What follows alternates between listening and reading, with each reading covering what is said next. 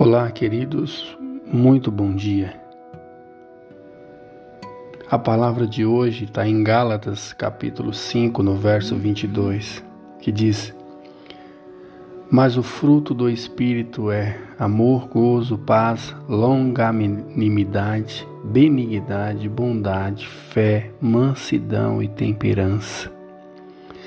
Ter temperança significa ter capacidade de moderar as próprias reações o que nem sempre é fácil de se aplicar, pois, como está escrito, no mundo tereis aflições, mas tem de bom ânimo, eu venci o mundo.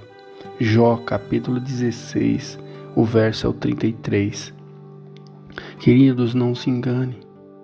Não é errado ter sentimentos, caso contrário, a Bíblia não nos diria: irai-vos e não pequei. Não se põe o sol sobre a vossa ira. Efésios, capítulo 4, no verso 26. Porém, queridos, não podemos nos permitir ser dominados pelos mesmos. E a temperança, que é a parte do fruto do Espírito, é a representação dessa moderação. Portanto, se assim desejar, ore, pedindo que o Espírito Santo nos molde e ajude a ser mais parecidos com o Senhor Jesus.